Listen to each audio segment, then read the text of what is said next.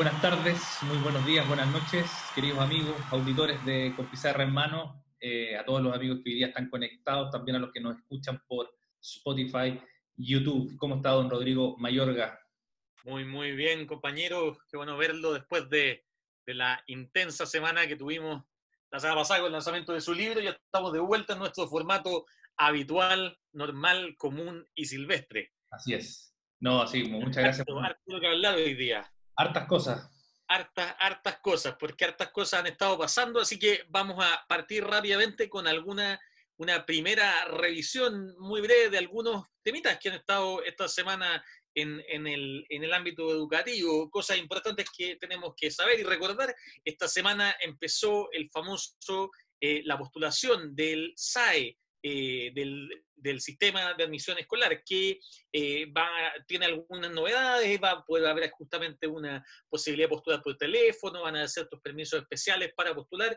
El SAE siempre ha sido un sistema que ha generado bastante conflictos y, y más que conflictos, discusiones. Hay, algunos que lo defienden mucho, hay otros que detractores muy grandes, pero además este año va a tener que enfrentar eh, la, dinámica de la pandemia. Así que vamos a tener que estar bien atentos a lo que está pasando ahí. También en la Comisión de Educación de la Cámara Baja se aprobó el proyecto que prohíbe a los colegios suspender matrículas por deuda durante la pandemia. Esto es un proyecto que está todavía en el, en el proceso de, un largo proceso, lo hemos conversado otras veces. Esto tiene que pasar por las capas, pasar por las comisiones, después ir a la, a la sala, después pasar a la Cámara Revisora, pero ya está avanzando al menos en el camino, en el, en el proceso como tal, y superó al menos ese primer escollo y estando ya en esta, en esta discusión. Y también tuvimos esta semana la cuenta pública, que, que Educación 2020, para no, para no quedarnos nosotros con esto, lo, tituló como una oportunidad perdida para la educación. Yo no sé, no sé si usted, usted dio la cuenta, compañero. Sí, por supuesto, la, vi y también seguía el, discurso que lo tenía antes. Eh, yo creo, que, yo creo que, que, faltó, yo creo que en, cuanto a educación, yo creo que fue bien pobre. Eh, se centraron básicamente en algunos temas que tenían que ver con la libertad de elección y otros, pero en un momento tan, tan sensible como, como este, eh, yo creo que la, la, educación podría haber tenido un, poquitito más de, espacio, sobre todo entendiendo que, a ver, yo con esto yo creo que tú te vas a enojar conmigo porque tú eres un historiador, pero las cuentas públicas del siglo XIX, yo, yo, creo que hoy día hay que hacer cuentas públicas todo el día en, en, la sociedad digital que estamos. Pero bueno, pero, pero a pesar de eso yo creo que, que, que se perdió una oportunidad efectivamente como para básicamente para, marcar cierto, eh, cierto norte en, algo que, que, hoy día que es tan sensible. Eh, se perdió una oportunidad, yo creo que la educación hoy día eh, es un tema central en lo que vive el país, a medida que el sistema laboral empieza a activarse, va a tensionar al mundo educativo y yo creo que se podría haber dicho mucho más. Sí, se perdió también, creo. Creo que en el fondo esto es un ceremonial republicano, tiene una serie de cosas, pero claro, la educación estuvo un par de líneas, se repitieron cosas que ya veníamos escuchándose mucho, salpicado en otros momentos.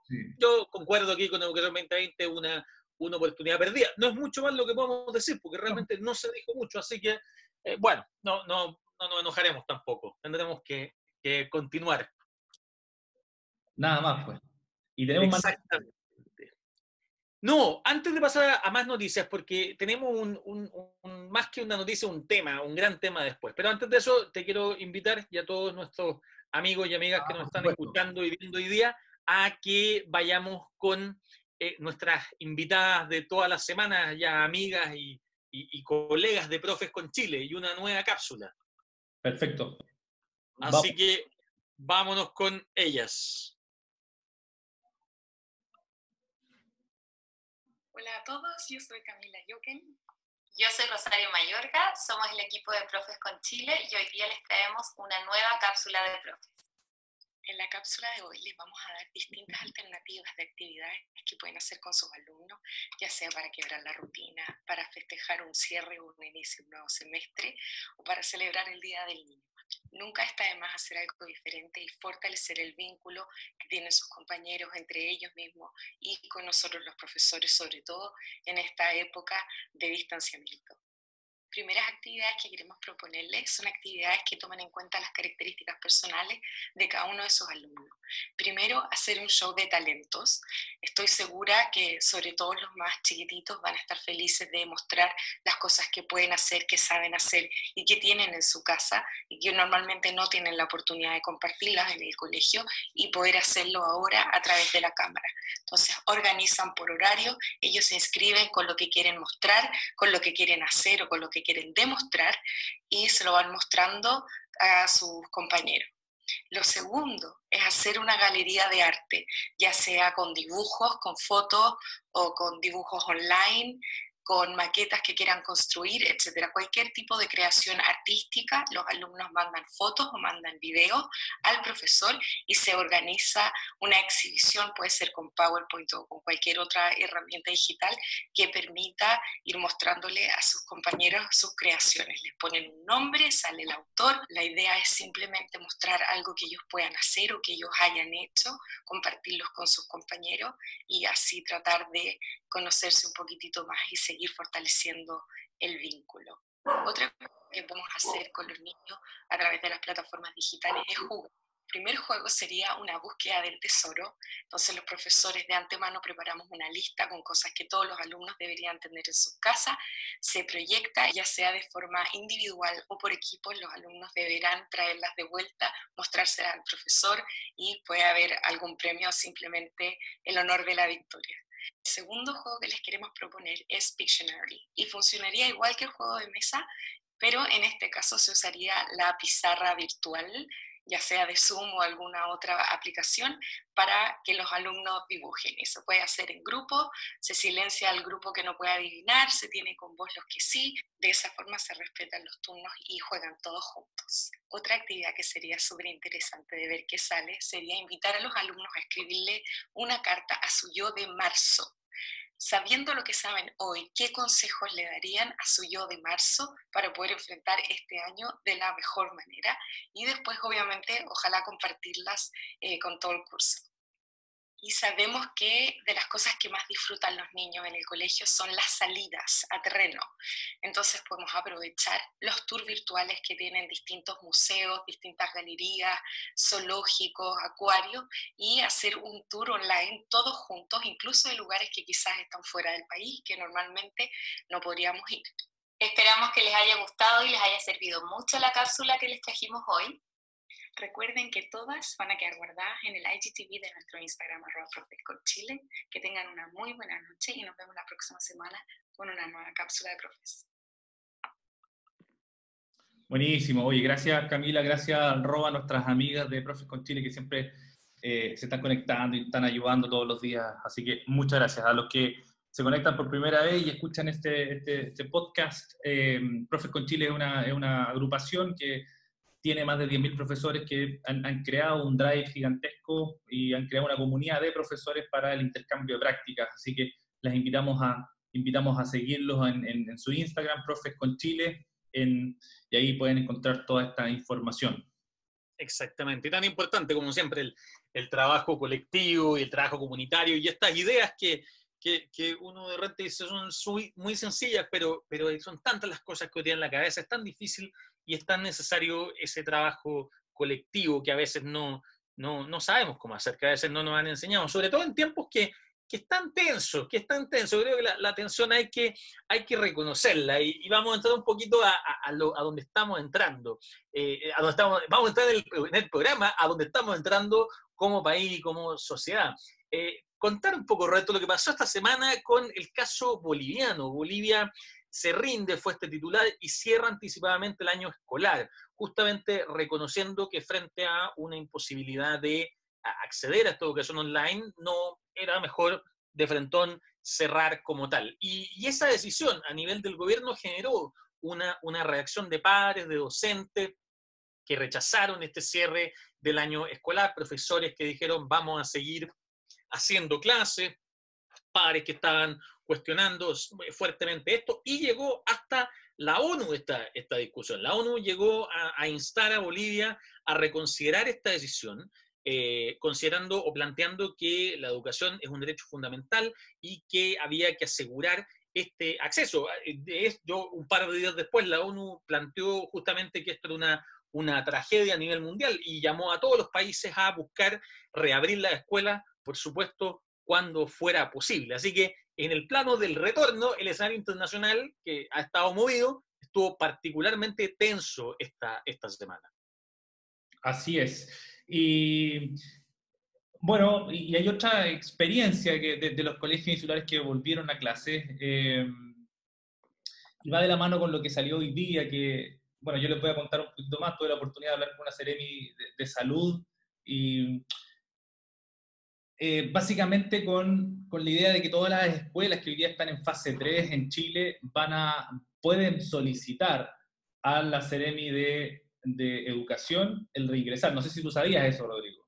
No, no, no, me estoy enterando. Efectivamente es bien, es bien, es una noticia bien importante porque, porque nuevamente hemos tenido una, una eh, diversidad de, versiones. O sea, hemos tenido efectivamente estas escuelas de, de, la zona Pacífico, de las islas, de Juan Fernández, Rabanui, que han reportado muy buenos resultados en su proceso de vuelta, pero lo que me estáis contando no, no me deja de, sorprender porque eh, esta semana tuvimos a un liceo bicentenario en Los Ángeles acordando no retomar las clases presenciales, Los Ángeles como, como comuna diciendo lo mismo, y San Antonio también como tal. Entonces, mi, duda es si esto tiene algo que ver con el, con el famoso plan que se filtró eh, de, retorno seguro que, apareció el otro día dando vuelta, eh, que causó bastante conmoción y que, y que yo no sé si, si esa, tengo que decirlo, si la, figura que está en la portada es, tu amigo, el ministro de Educación o no. Me, pareció que tenía alguna, alguna, algún parecido, pero, pero no voy a indagar en eso porque me parece que es más importante esto que me estás contando, de que hay eh, una especie de protocolo de... No, no, a ver, no, no, lo sabemos. Lo que, lo que sí sabemos, por lo menos, eh, nosotros, digo, nosotros recibimos un llamado telefónico de, la Ceremi de, de Salud. Nosotros, tu colegio, perdona, tu colegio. Sí, a mi persona. Me llamaron. Claro, y, y, para informarme que como todas las comunas que estén en, en fase 3, Talca, donde yo vivo en Talca, ¿cierto? Para los que nos escuchan, estamos en fase 3 y cualquier otra comuna que se encuentre en fase 3 puede solicitar la reapertura de su escuela. ¿Cómo? Yendo a la Seremi de Educación. La Seremi de Educación le pide a la Seremi de Salud que vaya a ver tus condiciones, el, el distanciamiento, el metraje entre estudiantes, eh, los kits de sanitización, los protocolos y te autorizan. Y tal como se ha filtrado, se ha dicho, y que era más o menos obvio, te van a pedir que partas con los cuartos medios, terceros medios, de forma gradual, voluntario. El punto con esto, que yo creo que es interesante, pero a la vez es extremadamente complejo, porque siento yo que pareciera no haber un diseño en, cuanto al, retorno. Eh, porque cuando tú le pasas la responsabilidad, pareciera que al final tú, eh, el gobierno le está pasando la responsabilidad a cada comunidad de tomar una decisión. Lo cual no está del todo mal, es inteligente, pero eso debería hacerse una vez que esa decisión eh, haya ciertos pisos mínimos comunicados e informados, cuando eh, haya un, control del problema sanitario. Pero hoy día ni nada de eso está. No están los pisos mínimos, no, no está el control sanitario, eh, no están las condiciones mínimas dadas. Entonces, cuando una decisión de este tamaño tiene costos, costos políticos, costos humanos, costos financieros, y pareciera ser que al dejarlo de esta forma, porque esto se, se, comunica por teléfono, yo sé que otros directores también lo han llamado, pero no, no hay una comunicación oficial. Hoy día salió una, una, una nota en prensa donde eh, iba un nuevo plan de retorno, no sé si la leíste por ahí, y, lo clave es que ahora el ministerio va a sacar esta, esta prohibición que tenía de reabrir los colegios, entonces para que cada, cada sostenedor, cada comunidad vaya, pueda eh, pedir abrir el colegio. El problema es que pareciera cuando, pareciera que tú le estás pasando, o se nos está pasando todo el costo a las comunidades escolares. Eh, y eso no puede ser, porque piensa tú que costos políticos, ¿qué pasa si un profesor o un estudiante hay un rebrote y se muere eh, en, en, en, tu retorno. ¿Qué, eh, ¿Qué, comunidad educativa quisiera cargar con ese costo? Eh, en lo humano, ¿cierto? En, el capital de marca de, de la institución. si yo vuelvo, ¿con qué calendario escolar? Claro. No nos han dicho. ¿Qué pasa con las calificaciones? eh, cuánto es el metraje final. Entonces, eh, el problema con esto es que yo siento que se está pasando estos costos a cada comunidad en situación que el, el, gobierno debería ser quien asuma estos costos y tome una decisión. Distinto es decir, por ejemplo, para el 10 de octubre, cuando la situación sanitaria ya esté controlada, si es que lo está, aquellas comunidades que decidan junto a sus sostenedores y todos los actores volver, estará este protocolo para que ustedes... Eso es distinto, pero hoy día no ha existido eso. Y, lo que yo creo que, que, es más preocupante es que al final cuando el Estado, el gobierno en este caso, pasa esa responsabilidad a las comunidades, al final del día renuncian a la posibilidad de gobernar, renuncian a la posibilidad de hacer políticas públicas. Claro. Yo creo que eso, eso, es, eso es, eh, es preocupante y Entonces yo siento que hay una cierta falta de diseño, por lo menos así yo lo siento. Siento que no están los pisos, los pisos mínimos aclarados como para poder volver. ¿Qué pasa con los colegios que tienen subvención del Estado? Eso, eh, eso te preguntar, porque en el fondo hay, una, hay, una, hay toda una discusión además después con el tema de la asistencia. Finalmente, ¿Qué pasa, un, ¿Qué pasa si hay un, un, grupo de padres que en su legítimo derecho decían no enviar a su hijo a los colegios? ¿Eso significa que, que habrá que, que, regirse con ellos como si fueran ausentes? ¿Eso significará que la subvención no se entregará? Y agrégale algo más. ¿Qué, ¿Qué, va a pasar con esas comunidades tensionadas que cuando... Porque todo esto va a ser voluntario. Imaginemos que tú tienes un 50 y un 50% de, de, papás. Un 50% de papás que va a estar presencial, que tú vas a tener que tener un diseño, ¿cierto? Que por muchos colegios ya, eh, o escuelas y liceos hemos avanzado en eso pero va a haber otros 50 que no va a querer, por un temor válido, por cierto, pero también hay que hacerse cargo. ¿Cómo tú vas a trabajar? Las comunidades van a reventar. Las comunidades probablemente docentes van a, van a reventar. Entonces, es muy complicado y yo veo que con esto, esto que salió en prensa hoy día y con todo lo que uno está viendo, con la, activación, cuando, si uno mira la experiencia internacional, ha pasado esto, que cuando el sistema laboral comienza a tomar eh, ritmo, se aumenta la presión en, en las escuelas, liceos, y colegio porque la gente necesita salir a trabajar o, está obligada a salir a trabajar y por ende los niños tienen que asistir al colegio porque su familia en muchos casos no tienen con qué dejarla. Entonces, eh, eh, yo veo, veo con mucha preocupación esto que está pasando. Yo siento que, que lo que más se necesita hoy día son eh, definiciones claras y yo creo que esas definiciones, no, hay definiciones que le corresponden a una comunidad, pero una definición con tan alto costo como esta creo que le corresponde al, gobierno y, asumir los costos de cualquier decisión grande que se toma. Se podrá corregir, podrá ser flexible, lo que tú quieras, pero creo que tiene que venir de ello. Así que vamos a estar atentos.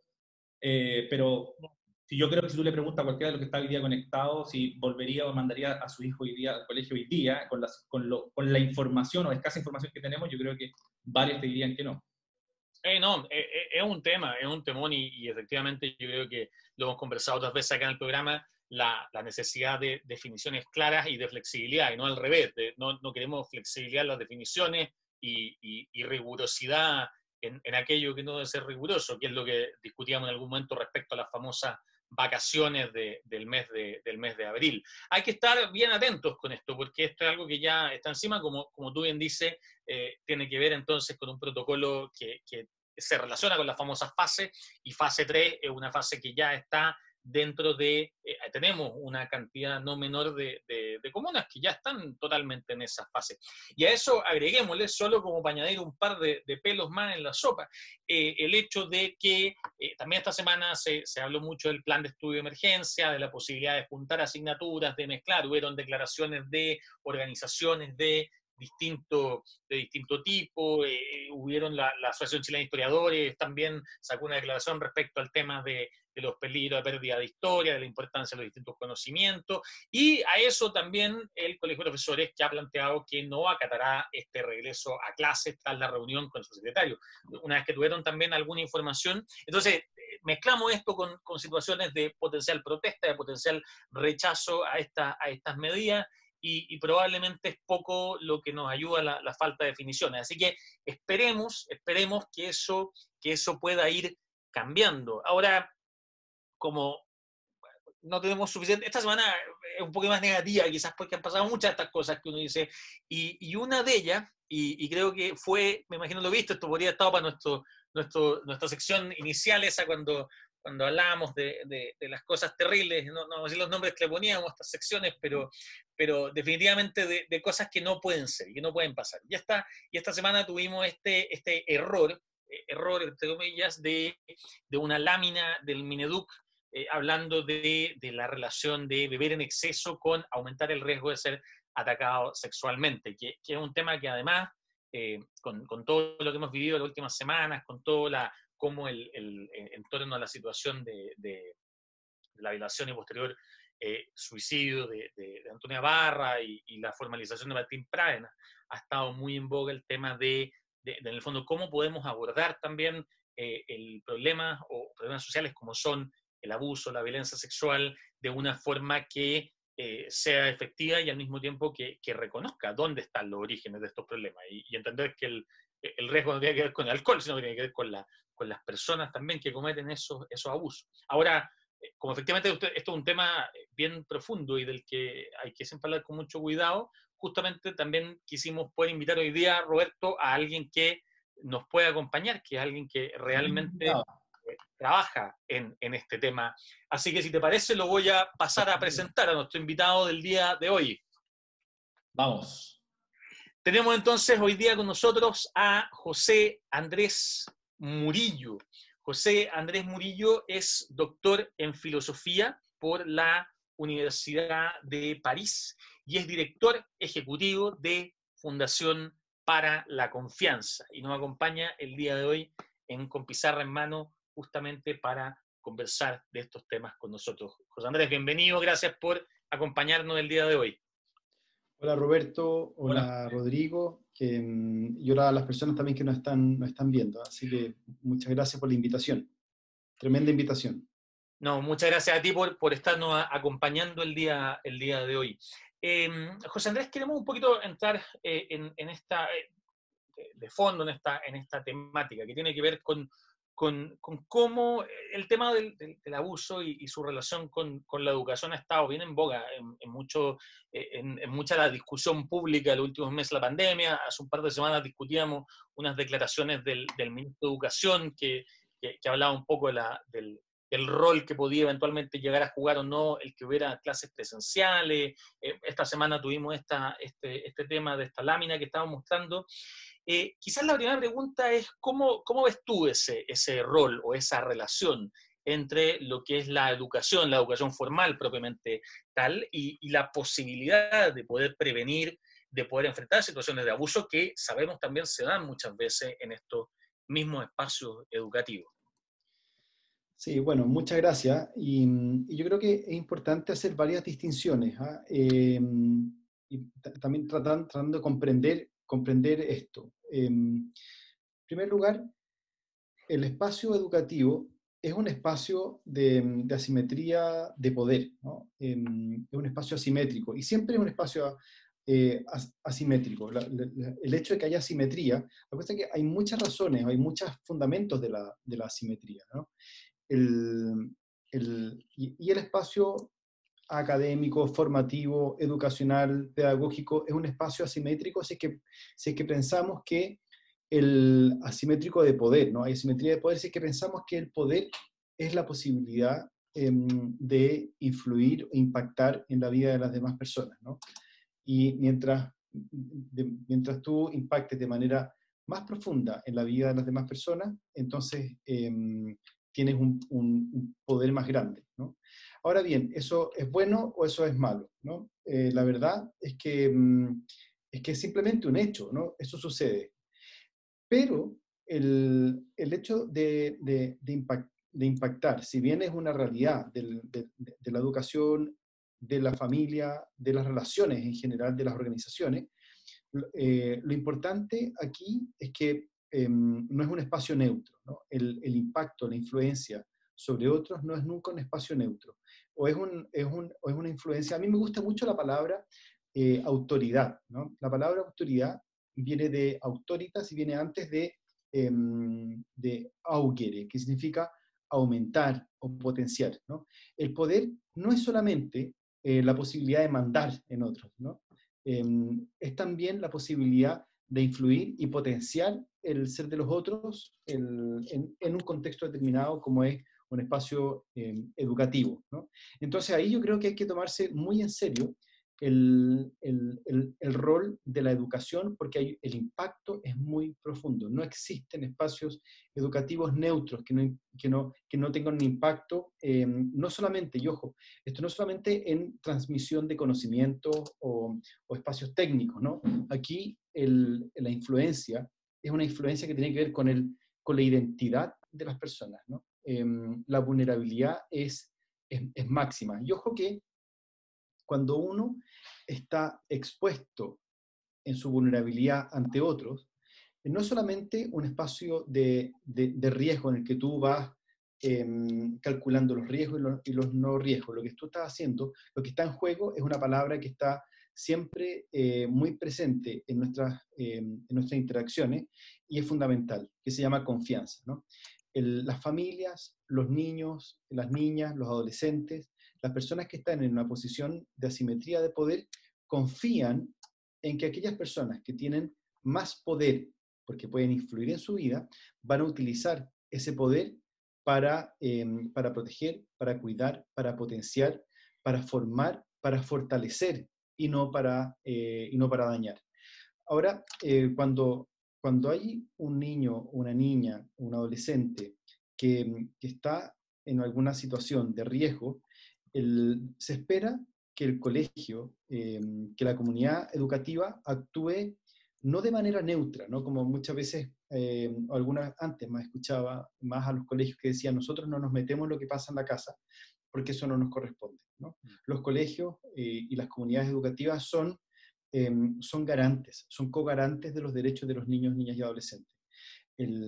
Por, el nivel de influencia que tienen, por el nivel de, impacto y también por su rol. Hay un rol Em, fundamental que ellos tienen que ejercer, del cual tienen que hacerse cargo. ¿no? Em, y no es un rol, no, no, solamente una carga, un peso, es una responsabilidad maravillosa.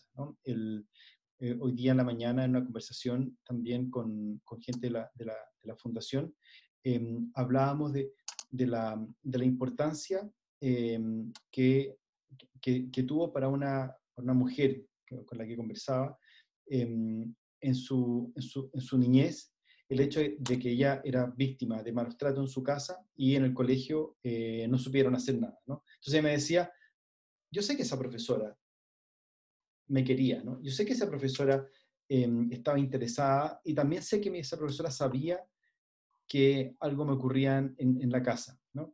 y no actuó. ¿Por qué no actuó? Me decía. ¿no? Em, es una persona, eh, una, una, persona mayor que em, lamentablemente por, por, los malos tratos, por, por, por, lo, por, lo, que vivió cuando era pequeña, em, sufrió muchísimo y siguió sufriendo hasta, hasta el día de hoy. ¿no? Entonces me, me preguntaba, ¿qué pasa si en mi casa, o, eh, perdón, en el colegio, esta profesora que yo sé que me quería y yo sé que se daba cuenta, hubiese actuado, ¿no? Se hubiera atrevido a actuar.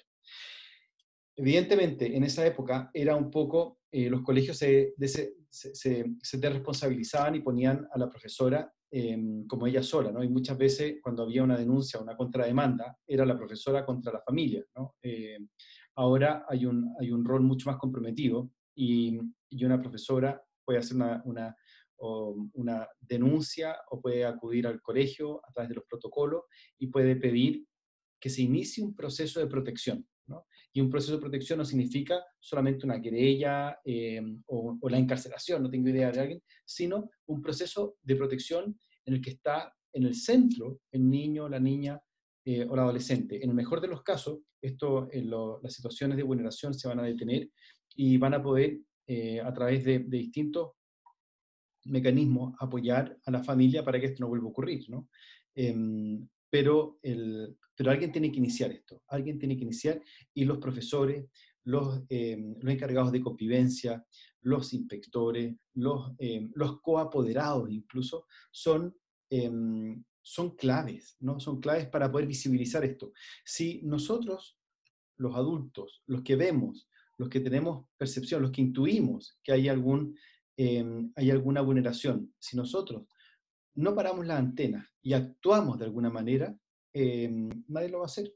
No son los niños, niñas o adolescentes que han sido víctimas las encargadas o los encargados de romper el, el, círculo, la dinámica em, del abuso o de la violencia, que, es, que es de silenciamiento. sino que somos los que estamos ahí, los adultos.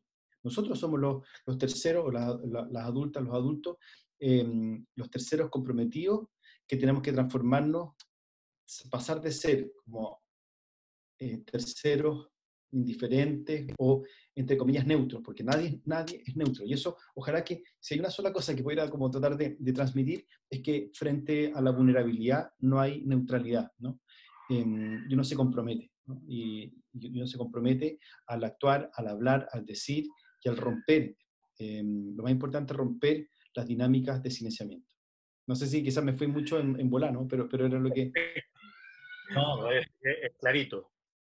Eh, para que los amigos que nos escuchan, José, ¿podrías tú contarles cuál es el trabajo que usted, el trabajo educativo que ustedes realizan en, la Fundación para la Confianza? Nosotros este año cumplimos 10 años eh, como fundación em, y es muy importante porque a nosotros al principio le queríamos poner Fundación contra el Abuso, ¿no? De hecho, me acuerdo haber comprado el, el, NIC em, Fundación contra el Abuso y queríamos poner em, vamos a luchar contra el abuso infantil, eh, nos parece tremendo, nos sigue pareciendo tremendo, ¿no? Pero, y, inaceptable. Pero le dimos una vuelta y dijimos, ¿sabes qué? Para poder luchar contra el abuso, lo que hay que hacer es fortalecer espacios de confianza, ¿no? Y no generar espacios de desconfianza.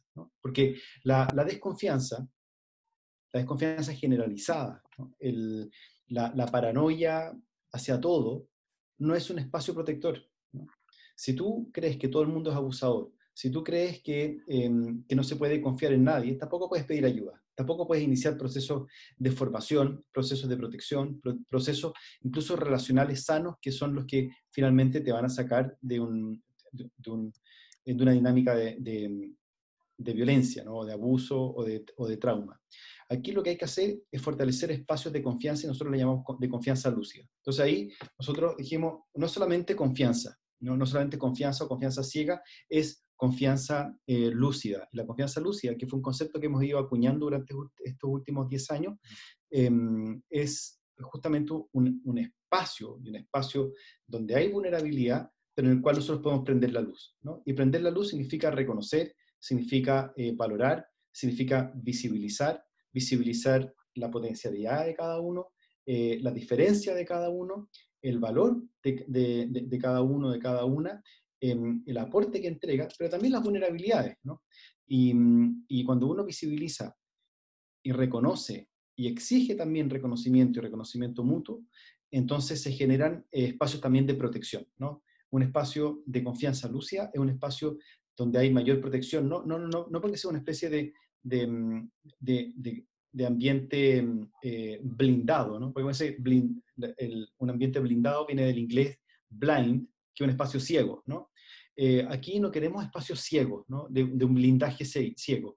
Queremos un, un, un, espacio que pueda ser crítico, que pueda ser de reconocimiento, eh, que pueda ser un, espacio más de valentía, donde se pueda hablar, donde sea más costoso abusar que hablar del abuso, porque generalmente es al revés. En muchos espacios es más costoso hablar del abuso que abusar. Y eso es inaceptable. Y ahí nosotros hace 10 años, no le hace 9, fue la, la, la, vez que la primera vez que eh, dimos un taller, un diplomado de prevención de abuso sexual eh, infantil, ¿no?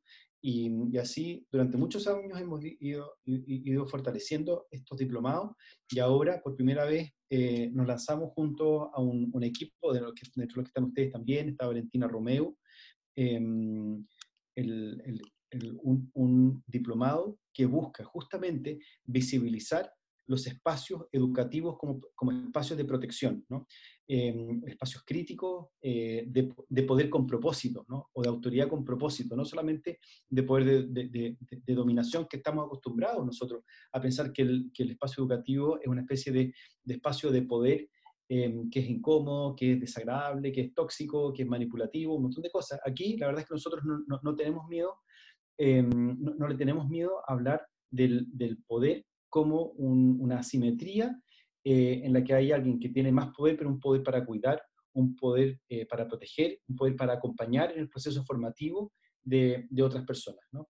Y, y, ahí, a la, justamente lo, que nosotros hemos ido haciendo, pasando desde, desde terapeutas, jueces, médicos, em, personas que trabajan, trabajadores sociales, y, nos fuimos dando cuenta de que habían muchos profesores y profesoras que tomaban nuestros talleres de prevención de, abuso, que primero era abuso sexual infantil, luego eran, eh, son un diplomado de intervención ética para prevenir situaciones abusivas, especialmente el abuso sexual infantil, y ahora también em, el, ver los espacios em, pedagógicos o las comunidades educativas como, em, como espacios simbólicos que pueden configurarse desde una mirada, desde un enfoque de derechos, para poder fortalecer estos derechos, eh, donde todos son responsables, especialmente los adultos y los, colegios que son eh, cogarantes. Entonces ahí se entregan no solamente una visión así como, eh, como un dedo acusador de que ustedes tienen que hacerlo, sino que también hay estrategias.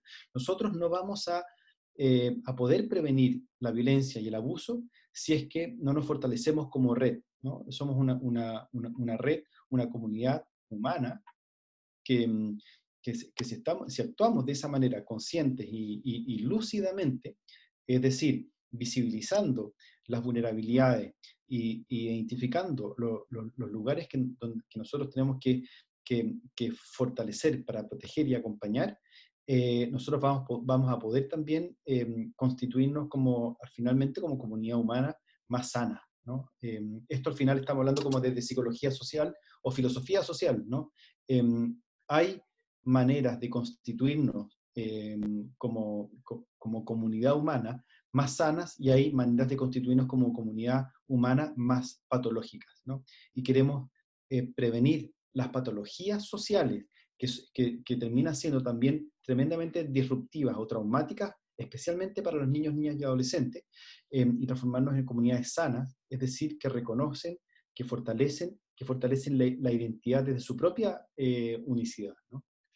Pues André, y bueno, en realidad varias de las cosas que yo te quería preguntar, como que las la ido, la ha ido planteando en el, en el camino, justamente este, este diplomado de, de, de, bienestar socioemocional y lucidez para el quehacer pedagógico, si, si no tengo mal el, el nombre, que, que la, el concepto de lucidez se me pareció muy, muy interesante y fascinante, justamente porque, porque no es tan común. Bienestar socioemocional, bienestar socioemocional es algo que, que escuchamos bastante más, más seguido, pero, pero esto la lucidez yo creo que, es distinto, o sea, que es menos, es menos común, es algo que, que en cierta forma, entiendo yo, han acuñado ustedes con mucha, con mucha fuerza, y, eh, claro, llevarlo no solo al, a la confianza o al individuo, sino que esta noción de entenderlo como parte de la construcción, del quehacer pedagógico, de lo comunitario, eh, en el fondo, como te digo, es... Eh, em, creo que lo ha ido planteando muy bien. Quizás la única pregunta que me queda eh, en ese sentido tiene que ver con contra qué tenemos que, por así decirlo, que luchar también, así como tenemos que reforzar una serie de dimensiones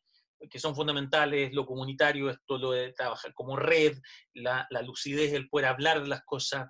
Eh, quizás qué otras, algunos llamarían fuerzas culturales o estructuras sociales o, desafíos que, que, a veces están fuera también de la escuela, por supuesto, podemos ir eh, trabajando para irlo cambiando también. Esto es un proceso, me imagino, de siempre de largo alcance a nivel, a nivel social, más allá de que a nivel individual siempre tiene que ser, eh, eh, los individuos no pueden esperar porque lo están viviendo, pero a nivel social, ¿cómo hay, hay dinámica, de alguna forma, mi pregunta es, la, la, sociedad que como escuela deberíamos tratar de construir, ¿cómo debiese, cómo debiese ser?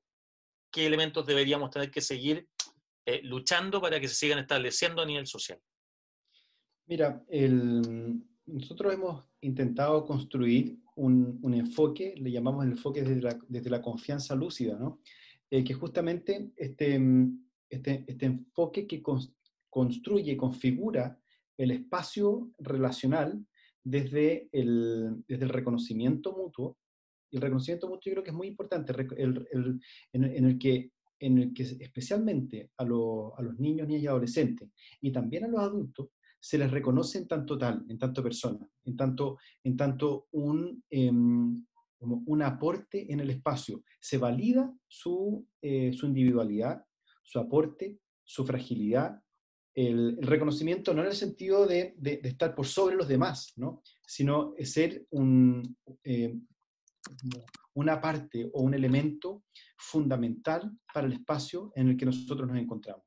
ante esa validación, ante ese reconocimiento, nosotros, nosotros también podemos decir que lo contrario al reconocimiento son los menosprecios, ¿no? El, menosprecio, el despreciar a, las personas y el desprecio no solamente un, como una actitud media, media pasiva, ¿no? Eh, uno puede despreciar al, por ejemplo, uniformizar a, todo a todos los niños y adolescentes o a los profesores o a los adultos o a los, eh, a los apoderados, ¿no? Cuando los considera que son absolutamente, em, como todos, iguales en el mal sentido de la palabra, ¿no? Que son una uniformidad donde lo único que espero de ellos es que puedan eh, reforzar esa uniformidad, por ejemplo, al repetir los contenidos que yo estoy dando, al no darme problemas, al, al no preguntar demasiado, al no desordenar el gallinero. Uno cree que el desprecio es solamente el respingar la, nariz y mirar menos a otra persona, ¿no? Pero también un, menosprecio, que es una, una, negación del reconocimiento, es eh, buscar una, desde, desde buscar una uniformidad donde nadie puede ser reconocido en tanto tal, desde su eh, unicidad, desde su identidad, em, hasta repetir y valorar la repetición de contenidos, porque estamos tan sobrecargados que lo único que queremos es que eh, los niños no molesten em, y, repitan los contenidos tal cual yo se los di, porque además me, están, me están reforzando mi, em, em, mis inseguridades, ¿no? Y, y, al, y, al, preguntarnos nos complica, ¿no? El pensamiento crítico para nosotros es fundamental también, ¿no? Y el pensamiento crítico es un, podríamos decir que es un despliegue del reconocimiento, porque el pensamiento crítico es capaz también de, de, de valorar en los puntos de vista diferentes, em, que son siempre diferentes, todo punto de vista es eh, diferente desde el punto de vista incluso físico, ¿no? Y si nosotros no ponemos las condiciones para que ese, em, para que ese punto de vista se despliegue, nos vamos a, uno, uno, vamos a dejar de reconocer y visibilizar a una persona que siempre es distinta y es, valiosa, y también nos vamos a perder ese punto de vista, ¿no? Eh, nosotros podemos perdernos partes del mundo si es que no pedimos, em, si es que no los iluminamos con, con, puntos de vista diferentes. Por eso yo creo que también hay que, hay que em, reforzar que la lucidez em, viene de algo muy simple. Nosotros cuando comenzamos a, a, a, trabajar en la fundación, nuestra imagen, nuestra sensación era de pronto alguien prendió la luz, ¿no? Alguien prendió la luz y comenzamos a ver cosas que no, eh, que no queríamos ver, que muchos no querían ver. ¿no?